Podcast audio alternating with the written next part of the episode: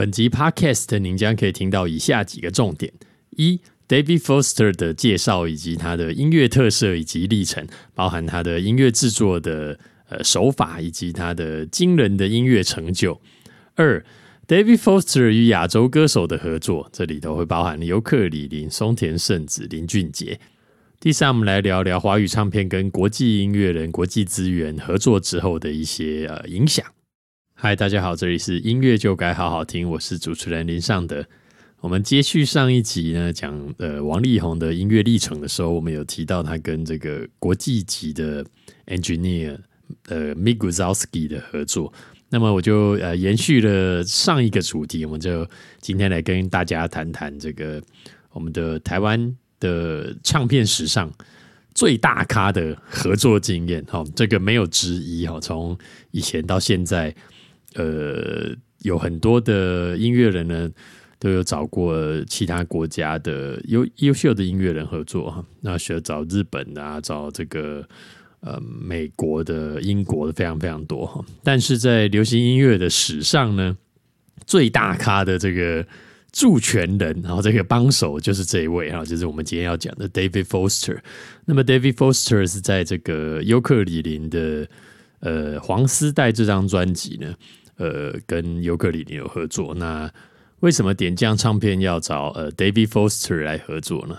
那么，因为 David Foster 在呃当时哈，一九八几年到九几年，那是呃如日中天的时候，他合作过的歌手包含 Earth, Wind and Fire、Chicago、Whitney Houston、Celine Dion、Michael Jackson，哇，这非常非常的多惊人的合作的经验，他这竹凡不及备载。那他当时呢？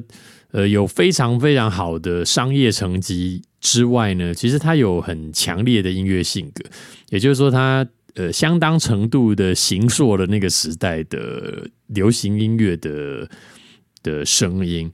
好，我们其实，在我们这个 podcast 的介绍的音乐人，大部分都有这样的特色，也就是说，呃，其实我本职是一位音乐人哈，那这个 podcast 算是我的，这叫什么？呃。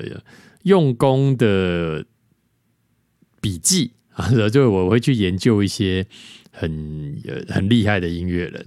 那这个往前一直往前爬嘛，就当代的一路一直研究，一直往前爬之后，你就会发现，呃，每一个时代都有这样的人。那我们之前呃有介绍过的 Max Martin，当然也是一个呃典型的人物哈。那么 David Foster 他就是行塑了八九零年代的音乐的。非常重要的一位制作人跟创作人哈，那他的发迹过程呢？但那种什么啊，小时候啊，什么音乐很好啊，怎样这种都不用不用多说了哈。那个他一开始是跟这个 Earth, Wind and Fire 这个团体啊，很经典的这个团体合作。那他是一个临时被找去的枪手啊，他们突然间需要一个 keyboard 钢琴手。那那其实新呃菜鸟要。发机都是这个样子，然后就是很临时，然后很塞溃，这种呃老将不愿意做啊，或者是呃费用太少哈，老将不想做或太临时的，然后就是会是年轻人出头的机会哈。那这个呃 David Foster 是这样子起家的，那那个因为 Earth Wind Earth Wind and Fire 他帮他们注入了，他们原本的乐风是非常的有呃 groove，然后非常的动感的。然后他帮他们塑造了有这种抒情歌，非常华丽而好听的抒情歌，啊，所以就得到了很好的成绩。那他到后来呃大手开干的过程呢，应该呃最被乐迷知道就是 Chicago 了。那 Chicago 也是面临转型，跟 Earth Wind and Fire 的状况有一点点像。那 David Foster 帮他们加入了大量的管乐，然后把他们的和弦弄得非常非常的漂亮和和华丽哈。那他在制作的过程当中，他他后来在访谈里面有讲，他那个时候非常的残暴啊，因为他少年成名嘛哈。那他会跟这个 Chicago 的团员说：“呃嗯，这个你们这歌哈写的都不好啊，全部都写很烂。”啊，他没有讲很烂，他是说不好。那他们就花了一年半的时间重新写那首这些专辑里面的歌啊，一首一首慢慢的这样雕琢啊，和弦怎么用啊，然后在这个录音的时候要怎么用，怎么样处理会更精彩。那他甚至还跟鼓手说：“你这鼓打的很烂呢，你怎么可以没有？你可以打的跟那个谁谁谁一样好嘛？”那鼓手 keep 一兵说：“啊，我就不是他，这里是 Chicago，我才是鼓手。”这样，也就是说，其实呃，David Foster 他算是一个非常典型的制作人的样态，就是说，在我们嗯。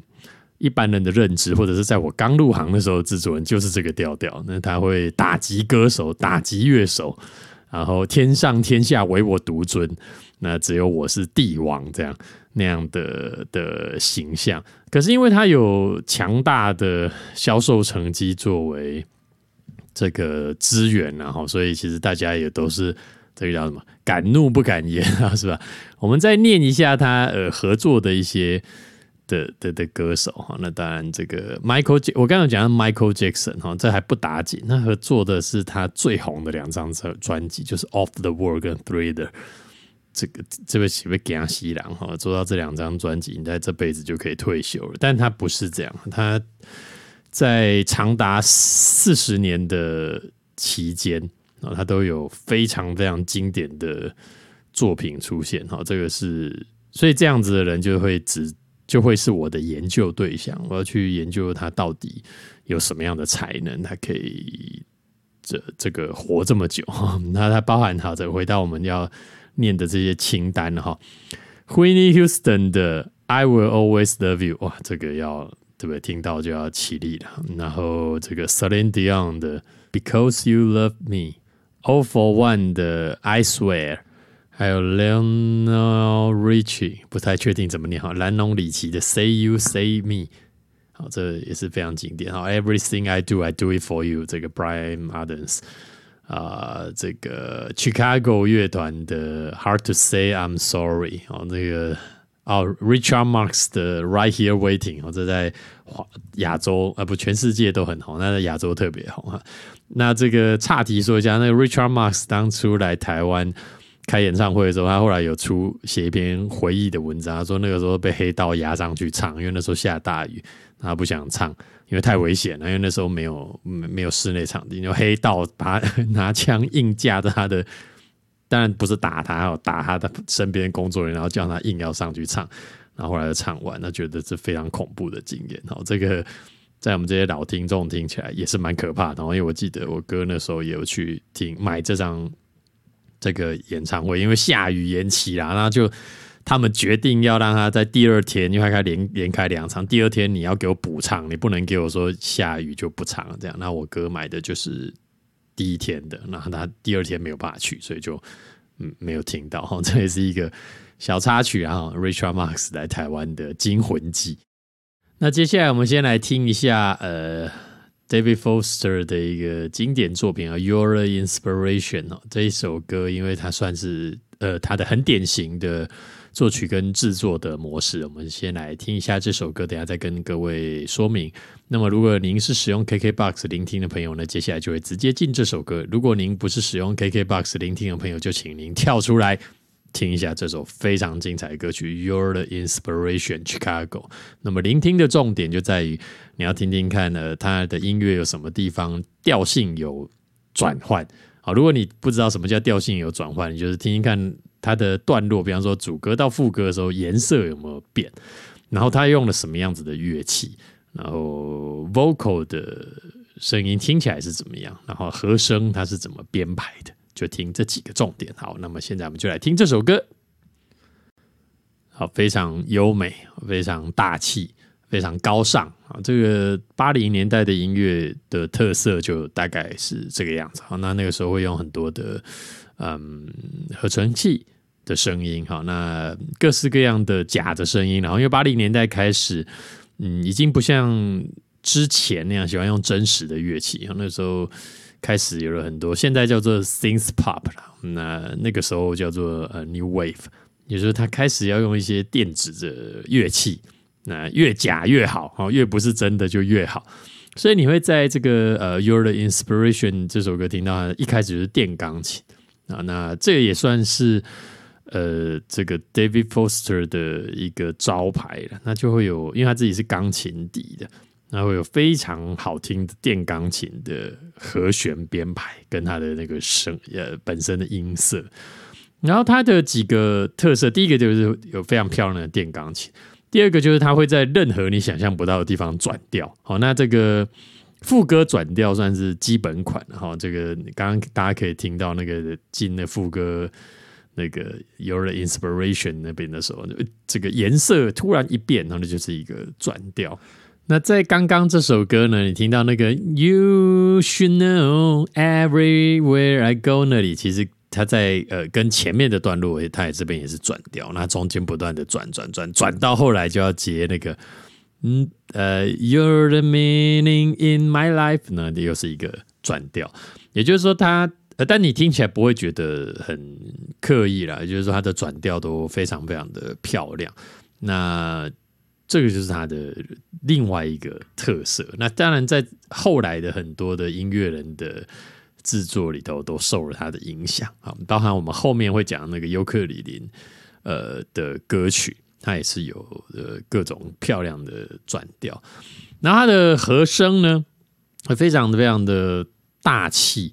也就是说，这个和声它的目的哈，不在于啊，比如支撑 vocal 的厚度。比方说，我们会唱一个呃呃 sub vocal 哈，让它听起来更厚一点点。它不是，它会用不同的声部来达成这个效果，然后以听起来要华丽、听起来要大港为原则。那这个当然呃呃不是他读，不是他发明的啦。这个和声这种东西不是他发明，但是他的处理，然后包含了这个整个音乐的编排。其实影响了很多很多的的音乐人。那后来这些什么日本歌啊，这国语歌，为什么我们副歌的和声，然后叫大杠，然后听起来要这么宽敞？跟那个年代的这些老美的抒情歌是有很大的关系哈。然后它的下一个特色，当然它会善用各种嗯，原本不在这个 four piece 的的。乐器里头，那我们讲 four piece 就是四件四件式的乐器，这鼓、吉他、贝斯跟钢琴。那他还会用一些呃铜管，像他跟 Chicago 的音乐用了大量的铜管，而这个是在呃当时并不常见的。那也成功的为 Chicago 带出了一个全新的音乐风貌，也让他们的音乐生涯维持了非常非常久。那这个其实也是一个优秀的。制作人要做的事情，我们前面有讲到这个人那个少年得志嘛，哈，那个讲话非常的臭屁，很冲，然后但是他能做的事情就是帮呃大家把音乐做成有钱的声音，好，这是他的另外一个名言呐。大家可以在这个 Netflix 里头看到有这个 David Foster 的影片介绍，那个非常好看的，建议大家去看一下。那这个名字就叫做呃，David Foster 金曲之路。那如果是英文的话，就叫做 Watch David Foster Off the Record。那影片里面他就讲到说什么是钱的声音呢？哈，那有一个很著名的例子就是 Whitney Houston 的那个 I Will Always Love You。那不是后来会有个噔 and I 升 key 有没有？那个那个地方他就说这个是钱的声音，因为。Whitney Houston 有着极具穿透性、极具渲染力的高音，所以他到后来就就是帮他升 key，然后全部音乐停下来，然后再一个鼓下去打下，噔，and I，好，这个大家应该都非常的有印象，这就是他说的钱的声音哈。那 David Foster 的一个外号叫做 The Hit Man 哈。这个外号真的是太厉害，就是说 hit 啊，唱 hit song，那专门写 hit song 的，专门做 hit song，这个称号多帅啊！这个像我们这样的音乐人哦，没有写出过什么畅销歌曲的，对于他这种可能一辈子畅销歌曲，光是用朗朗读都要念三分钟才念得完的这种音乐制作人，是非常非常的敬佩哦。那所以。我们得要花一些时间研究它了，这是非常值得。所以，如果你是对音乐有兴趣，或者是你想要做音乐，嗯，或者是你是一个自自认认真的乐迷啊，你可以去研究一下这些优秀的幕后的工作人员。那么，这个就是我们讲的啊，David Foster 的音乐历程跟特色跟他的介绍。接下来，我们就要讲讲这个呃，David Foster 跟亚洲歌手的合作了哈。那当然，最主要是要讲尤克里林的黄丝带这张专辑。那黄丝带这张专辑是尤克里林在认错九一年的认错之后的呃九二年马上推出哈，乘胜追击，因为获得了太大的成功。那嗯，其实这个我回头再听，我才察觉一些事情，也就是说，嗯，台湾的唱片市场那时候已经是非常非常的蓬勃了哈，那大家都想要找寻新的可能性。那当时的点将唱片，我我我小时候听这些音乐就觉得，哎，好像有一些些不太一样。那我说不出来是哪里不一样哈。那我我后来才去看这些 credit list 才知道哈。其实，在呃早在他们跟 David Foster 合作之前呢，嗯，包含尤克里林的第一张专辑《认错》。啊，包含张清芳的《加州阳光》，还有林慧萍的《新恋情》哈，都是找一个加州的音乐家叫做 Kurtman Reed 合作。那林慧萍跟张清芳都是飞去美国做哈。你看那时候唱片多大手笔，是不是？因为唱片卖太好，你要怎么样的投资，大家都敢啊。那也确实为呃当时点将做了很大的。不同就是他们的音乐确实是跟其他的的唱片公司制作出来的是不一样哈。那当然也有很好的销售成绩，但你也是没有办法想象到这个林慧萍哈，这个当初是偶像歌手，那当然也有唱台语歌、唱国语歌，他需要跑去这个加州去制作音乐哈。那因为当时的音呃唱片环境很。注重啊，我们要开拓一个新局面，哦，要赋予歌手一个全新的可能性啊，要怎么样赋予它全新的可能性呢？好，到国外去做，好，这个这其实是唱片圈很常见的一个思维，哈，常见，但呃，常常出现在会议当中，但是有没有常常实现，其实不太多了，因为真的太花钱了。那么尤克里林在。呃，黄师带呢？第二张专辑，大概大家胆子大了哈，就说那我们就直接找 David Foster 哦，给他吸氧了。那据说看那些文献资料啊，报纸是说 David Foster 有来台湾宣传，然后那个时候他们就拿了尤克里里的专辑给他听。我我猜应该是拿不止不止尤克里里，然后后来就搭上线。那我看这个 credit list 呢，大概就是有呃。半张是 David Foster 制作的，好，那制作的模式大概是这样，就是说，呃，这个是也是一样，从文献上面呃看到，那等下再跟大家讲说实物的状况好了。也就是说，李记他飞到美国去，带着呃歌曲哈，然后在美国找 David Foster 制作，当然有一些歌是 David Foster 编的啊，不，其实只有一首，那其他是他合作的音音乐人编的。然后再把这些编曲的档案飞回台湾，在立丰录音室录音，然后最后录完之后，再把母带运到这个美国去找 David Foster 混音跟 mastering 哦。那为什么是这样？然后第一个是，因为当时只有只有磁盘带，然后你没有办法用这个电子档案寄来寄去，所以他就要抱着一个很重的东西。那因为盘带它是磁粉，吃磁粉哦，那。以前就会有说过海关的时候，会那个什么 X 光机哦，那个母带打死不能够过那台机器，因为一过几百万就不见了，然后它就讯号就没了。这个是一个小故事哈。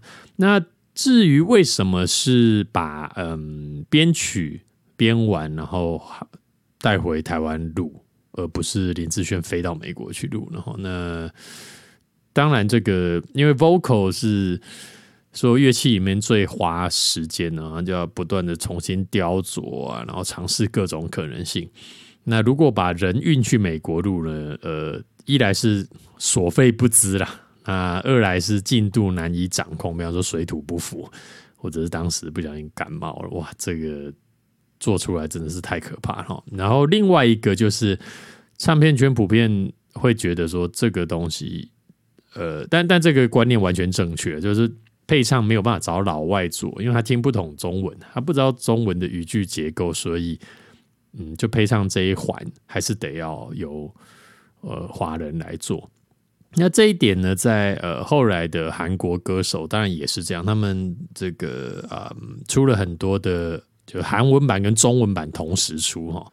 那我自己听过的案例是 JYP 他们在做呃中文版的时候呢，就会找呃配唱制作人还是一样是他们的人，但是他们会找呃呃华台湾的这个也是配唱制作人哈，飞过去韩国去听他们说，哎，这个发音到底标不标准，或者呃怎么样？好，那但是这个状况是因为他们韩国人唱中文哈，所以他必须要把咬字呃弄正确。啊，但是尤克里的状况不一样，他是呃台湾人唱中文，那老外就真的完全听不懂，当然也不会有老外来纠正咬字哈。但是嗯，总之这个配唱这件事情都是很花时间，而且大部分都是由自己人来做的哈。那这个洋墨水这件事，其实这个在更早之前。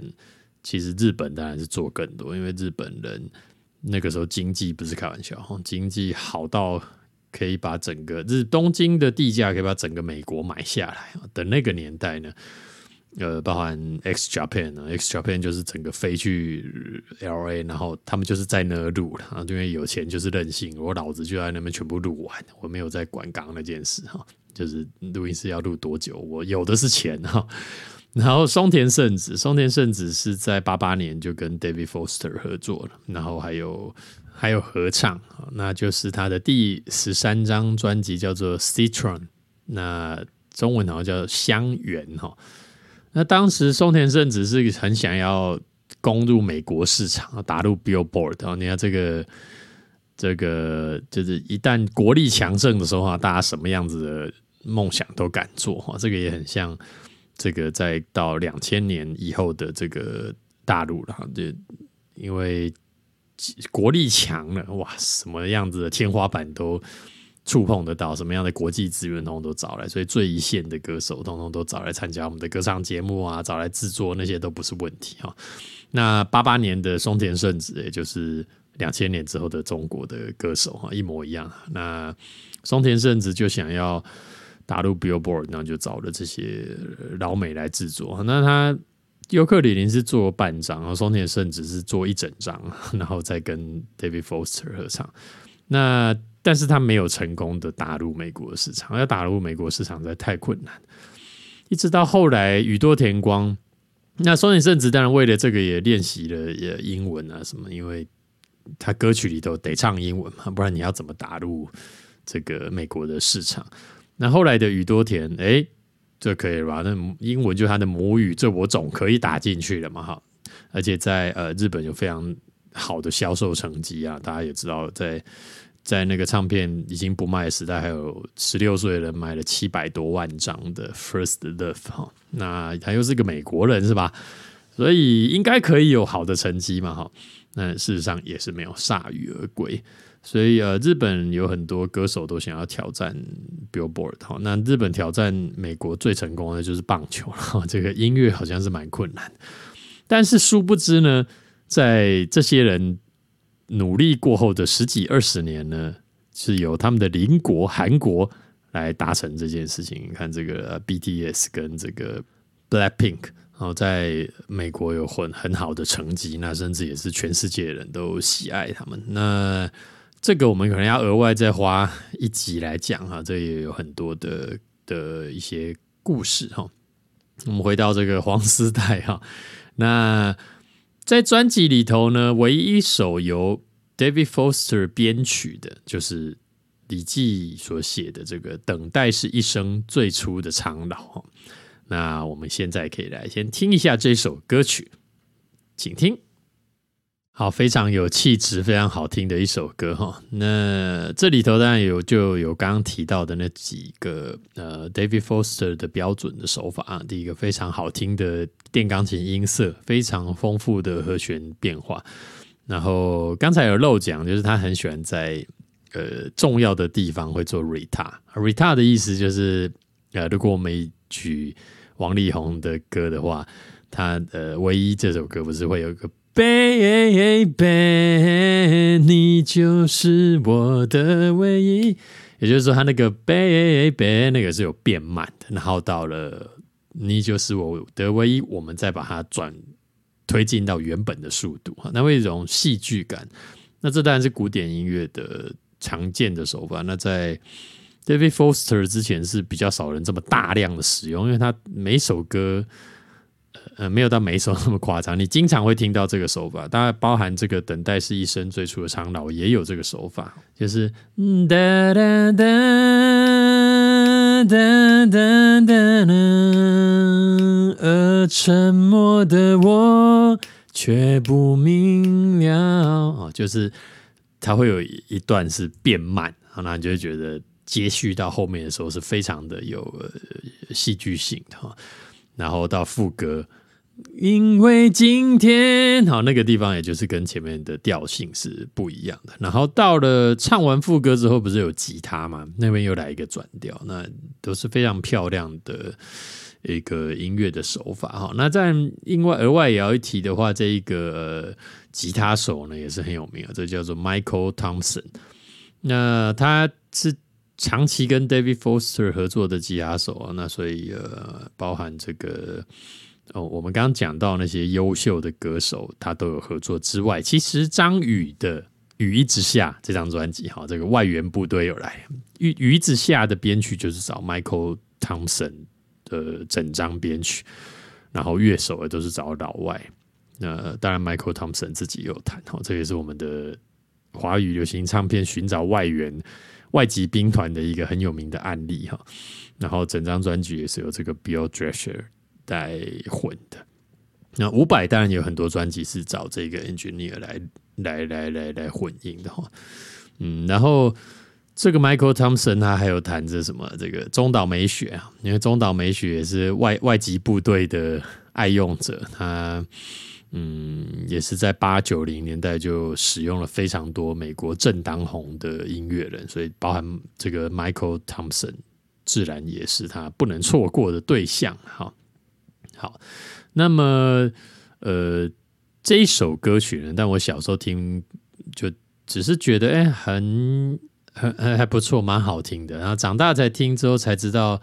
这李记真的是一位非常优秀的创作人哦，就是他的歌曲有一种嗯清新啊，有一种脱俗啊，不然什么多帮别人想一想啊，哇，这是这是什么歌啊？然后就是现在不会出现这种情怀了哈。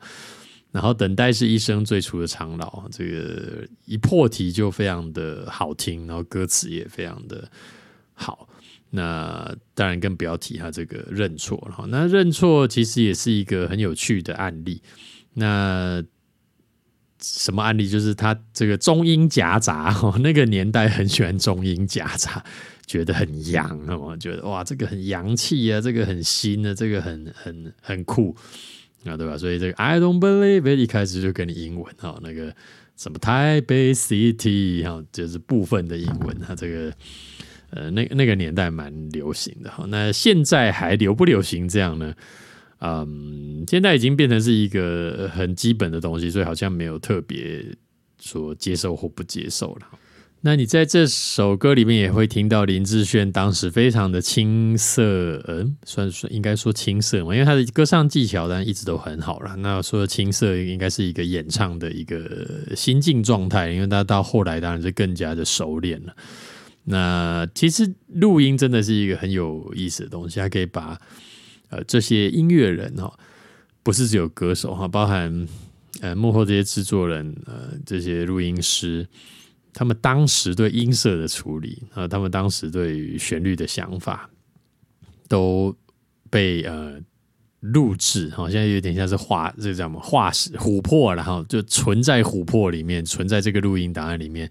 你不管过了多久来听，就是那个时候的样态，它不会随着时间。说哎，一九八零年录的东西，随着时间，那的旋律会变哈？没有，那这是录音是一个琥珀，是一个很有意思的东西哈。那么，David Foster，这是他的音乐面的研究，然后我们最后还要再扯回 David Foster。那作为一个音乐人，我当然不会只研究他的音乐，我还保研究他的生涯啊，因为我们当然自己也会有生涯的这个思考，是吧？那 David Foster 他的这种华丽的这种呃编曲或制作的样态，在呃九零年代的中期可能就已经不是这么适合，因为那时候 R&B 已经开始兴起。那 R&B，你说像 Babyface 这样子的音乐风格，他们的鼓是非常，他必须要很规律的。他跟呃 David Foster 那个年代鼓要很华丽，很多 Reverb，然后还有 Session 啊、过门啊是不一样。从头到尾鼓就是噔噔噔噔噔噔噔哒的。好，那包含旋律的走法也都不是 David Foster 那个样子。好，那。但他那个时候也有做这个 O for One 哈，算是一个这个呃没有到垂死一搏了，就是他要证明我也这种音乐我也会做啊哈。但是终究其实呃流行音乐是非常年轻人的的东西了哈。那所以他开始做的音乐不会是最第一线的畅销歌曲。那后来他做了什么呢？那后来他就是做一些具有艺术性的歌曲，哦，像是 Josh Groban，好，那那个 Josh Groban 的歌曲呢，你像我很喜欢的那首《The To Where You Are》，他到副歌是转调哈。那但我在那个 Credit List 有看到他这首歌的作曲人是 Richard Marx，但是就不晓得是不是那位被台湾的流氓 拿枪抵着的那位 Richard Marx 哦。总之。呃，你会发现音乐人他都会有他的一个标签的。你好好研究一下，其实他的手法是你听音乐是会察觉的。那你会在听到一些歌，觉得哎，这个歌好好听的时候，会去找一下，你会发现幕后工作人员很有可能都是你原本就喜欢的那些人。那这我想这是音乐的魔力。好，所以他做这个嗯，Josh Groban，那当然那个在九一的时候那个。You raise me up 也是非常非常的火红啊，然后还有做那个呃 p o c e l i 然后还有做 Michael Bublé 这种是比较成人类的歌曲，然后还有跨跨领域嘛，因为这个波杰利他算是唱呃古典乐的声乐，然后他有做一些流行音乐，那这个就是呃他的这个转型之作了啊，是不是做一些？需要我这样子的技术的音乐，那到到后来当然就是他自己有开演唱会嘛，这非常的嗯停不下来的一个人。然后呃后来当然林俊杰哈有找他来做演唱会的音乐总监，所以大家在网络上可以找到林俊杰跟那个 David Foster 的合唱。你就可以看到，David Foster 是个非常有呃呃演出魅力的人，他不是纯幕后的。你看他在弹钢琴的时候，然后三印这些乐团，然后那些手势跟那个陶醉的样子。哦，林俊杰在旁边确实就像是一个粉丝了。然后他有讲说，他这个在 David Foster 的面前上 All by Myself，然后上一次感冒没唱好，哇，这个很伤心的哈。然后。到了北京的那次再唱，哇，终于唱好，然后被 David Foster 啊觉得他在唱的太棒，怎么会有这么棒的歌手哈？也就是好的制作人呢，他嗯，就是我还是觉得 David Foster 是一个完美的典型啊，就是他内能内能外，然后跨越时代都能够找到大众喜欢的作品，而且品质都做得很好之外。又有非常好的外交手腕跟演说能力，哈，他要夸奖歌手的时候，当然要夸奖非常好。虽然他在我们讲他年轻的时候在录音室会骂歌手啊，说你你这是猪啊，没有没有，他没有讲你这是猪。但是他在对外的时候要讲的非常非常好，这其实也是优秀制作人具需要具备的能力哈。但这我想这可能是一般听众朋友不太能够了解的事情。就我认识到的所有成功的制作人，他们的表达能力都非常好，特别是开会能力都非常好。